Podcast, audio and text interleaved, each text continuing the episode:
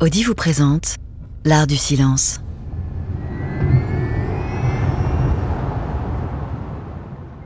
Si le silence est d'or pour Audi, c'est qu'il est la plus précieuse des matières. Touché par sa grâce, cinéastes, musiciens, orateurs et sportifs ont également su élever son usage au rang d'art et marquer à jamais leur discipline. Découvrons ensemble ces visionnaires qui, sans bruit, ont révolutionné le monde. Installez-vous et écoutez. Que le silence commence.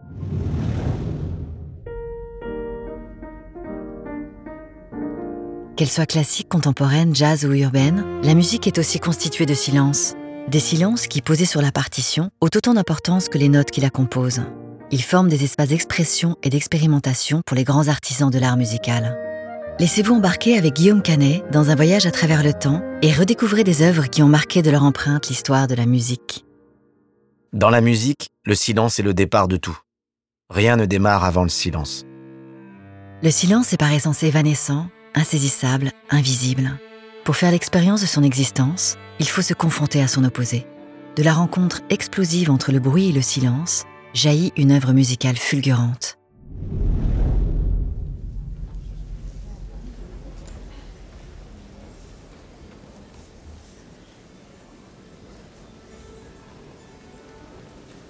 Vous entendez le brouhaha d'une salle qui se remplit de spectateurs, les dissonances d'un orchestre qui s'accorde? Vous vous sentez un peu perdu? C'est normal, car vous avez voyagé dans le temps. Vous êtes à Paris, le 9 mars 1960. Il est 22 heures précises, et l'artiste Yves Klein présente pour la première fois à la Galerie internationale d'art contemporain sa symphonie monotone Silence.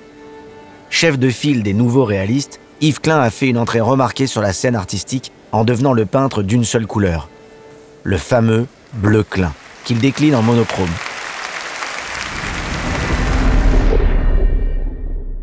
Deux ans plus tôt, c'est en exposant le vide à la galerie Iris, c'est-à-dire en présentant un espace dénué de toute œuvre d'art ou de mobilier, qu'il s'est érigé en peintre de l'invisible et de l'immatériel.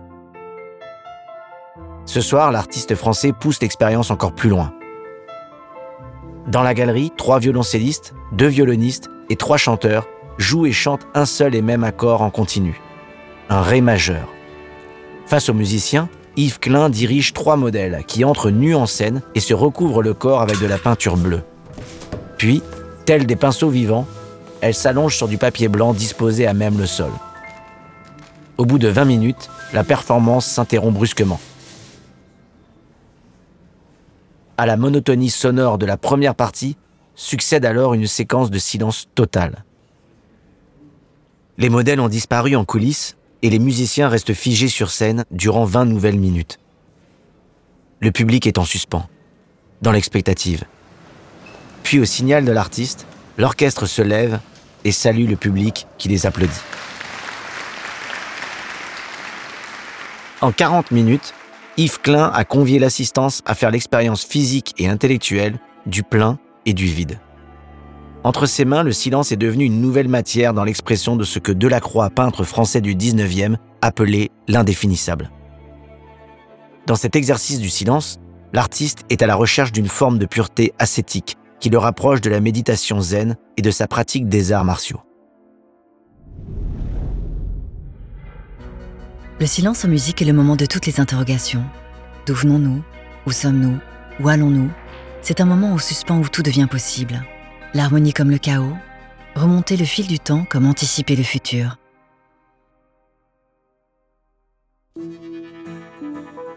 Une minute et huit secondes. C'est le temps précis qu'il faut à Pink Floyd pour nous faire décoller vers la face cachée de la Lune le plus grand groupe psychédélique de son époque a toujours su allier l'avant-garde à la transmission pour faire basculer la pop musique vers des territoires inexplorés. Au début des années 70, Pink Floyd plane très haut après les succès des albums Middle et Obscured by Clouds. Mais ces longues plages expérimentales et progressives déroutent encore le grand public. S'ils veulent décrocher la Lune, leur album suivant doit changer la donne. C'est dans les studios d'Abbey Road à Londres que David Gilmour, Roger Waters, Nick Mason et Richard Wright élaborent avec la complicité de l'ingénieur du son Alan Parsons leur chef-d'œuvre, The Dark Side of the Moon. Une méditation de 43 minutes sur le destin de l'homme et sur la folie de Sid Barrett, le fondateur du groupe. Les morceaux de bravoure du concept album se nomment Time, Money, Us and Them. Celui qui nous intéresse, Speak to Me, joue ici le rôle d'introduction. Doué pour les expériences d'élargissement de l'esprit, Nick Mason en est l'auteur. Puisque Pink Floyd est attendu au tournant, ses membres décident de faire monter la pression avec Speak to Me. Dès l'introduction de The Dark Side of the Moon, l'auditeur se demande ce qui se passe. Il fait bien de s'interroger car il n'y a rien à attendre à part un silence déroutant. Pink Floyd vient de capter son attention. Il ne le lâchera plus. Ce silence absolu dure 10 secondes, soit une éternité à l'échelle du rock. Puis bientôt, l'on perçoit des pulsations qui montent. Ce sont celles du battement d'un cœur qui se superposent bientôt au tic-tac d'une montre et à une voix d'homme, celle d'un Roddy des Pink Floyd. On entend alors le rire d'un dément, une caisse enregistreuse, un hélicoptère, puis une note sourde et synthétique de plus en plus puissante, tandis qu'une voix se met à hurler avant de s'arrêter brutalement pour laisser place à la guitare de David Gilmour l'odyssée de Dark Side of the Moon peut commencer. En une minute et des poussières, Speak to Me fait figure ici d'ouverture mais également d'anticipation en résumant les thèmes développés par la suite. La vie, le temps, l'argent, la folie. En ouvrant sur un silence, Pink Floyd invite l'auditeur à prendre son souffle avant de plonger dans l'inconnu. Le silence est ici une respiration et un point d'interrogation. Selon Richard Wright, Kind of Blue de Miles Davis fut l'une des plus grandes sources d'inspiration du disque. Le silence est-il musical? C'est avec cette idée en tête que les grands musiciens ont bouleversé tous les codes établis. En brouillant les repères entre les genres, ils ont esquissé des pistes sonores qui sont autant de nouvelles perspectives. La véritable musique est le silence, et toutes les notes ne font qu'encadrer le silence. C'est avec cette idée en tête que le 18 février 1969, Miles Davis entre au studio CBS sur la 30e rue à New York. En une seule session de 3 heures, le génial trompettiste va faire basculer le jazz dans une nouvelle ère. La fin des 60s est une période d'ébullition et de révolution. Mais si la jeunesse érige des barricades aux quatre coins du globe, ce n'est pas au son de Kind of Blue, mais bien des guitares saturées de Jimi Hendrix, des riffs incendiaires de Keith Richards ou des hymnes de Sly and the Family Stone.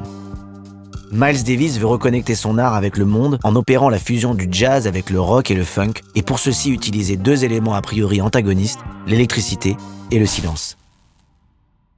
Pour ce nouvel album intitulé In a Silent Way, Miles Davis a recruté deux nouveaux musiciens, John McLaughlin et Joey Zawinul. L'un à la guitare électrique, l'autre à l'orgue et au piano électrique. Ils vont opérer la mutation du jazz blues ou modal vers ce que l'on nommera plus tard le jazz fusion. La longue plage de 18 minutes occupant la face A est intitulée Shh Peaceful, c'est-à-dire Chut en paix. C'est une déclaration d'intention, un tapis aérien dont la texture est créée par l'alliage du silence, des cymbales en double temps, de l'orgue et de la guitare électrique.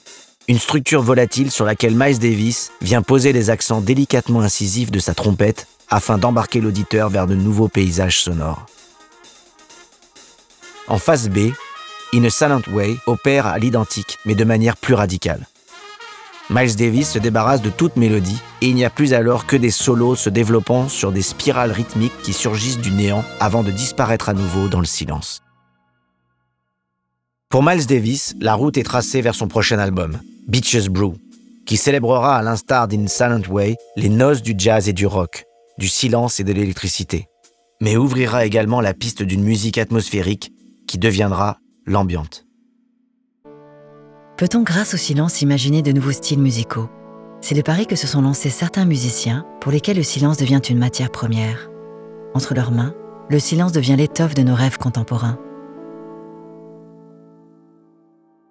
Le 18 janvier 1975, le musicien Brian Eno est victime à Londres d'un grave accident. L'ancien membre de Roxy Music se retrouve à l'hôpital, puis convalescent chez lui.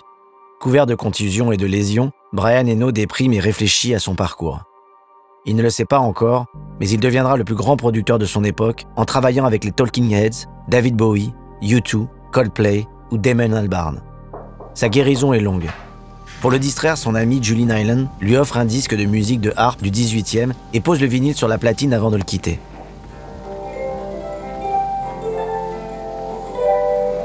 Mais la sono sature, une baffle lâche et le son descend à un niveau très faible. Eno n'a pas la force de se lever. La pièce est alors envahie par un étrange silence. Dehors, la pluie tombe doucement sur la chaussée.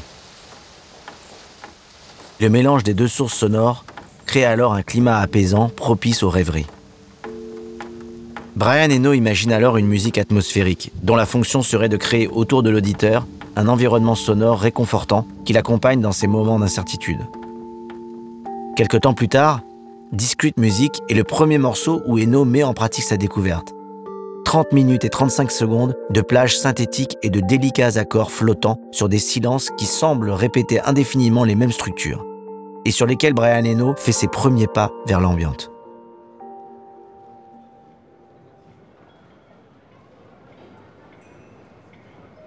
Deux ans plus tard, c'est à l'aéroport international de Cologne-Bonn, alors qu'il attend un vol pour Londres, qu'Eno a une nouvelle révélation. Anxieux avant le départ, il est saisi par le contraste entre la musique d'ascenseur diffusée dans l'aéroport, qui ajoute à son angoisse, et la beauté limpide de l'architecture qui l'apaise. Dans la salle d'embarquement, il esquisse l'idée d'une musique utilitaire qui s'accorde avec l'édifice. Pour Brian Eno, cette musique qu'il baptise bientôt ambiante a la fonction précise de dire, lorsqu'on est assis dans un avion dans les airs, que si l'on meurt, ce n'est pas grave. Des sentiments que nous pouvons ressentir en voyageant dans un avion, assis dans l'espace, dans un univers où la vie et la mort ne sont pas si importants. L'ambiante, telle qu'il la concrétise avec l'album Ambient One, Music for Airports, sort l'année suivante et se définit comme une musique d'accompagnement, réalisée entre Londres et Cologne avec la complicité de Robert Wyatt et de Connie Plank. Une musique environnementale, une musique qui apaise en se fondant au lieu qui la diffuse. Une musique que l'on n'entend pas. Une musique qui va créer une forme de silence là où il ne peut exister.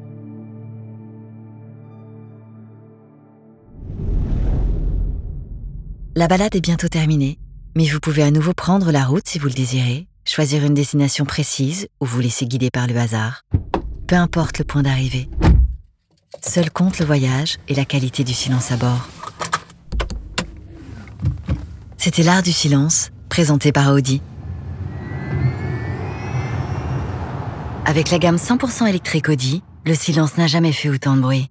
Pour découvrir les nouvelles Audi Q4 e-tron et Q4 Sportback e-tron 100% électrique, rendez-vous sur audi.fr.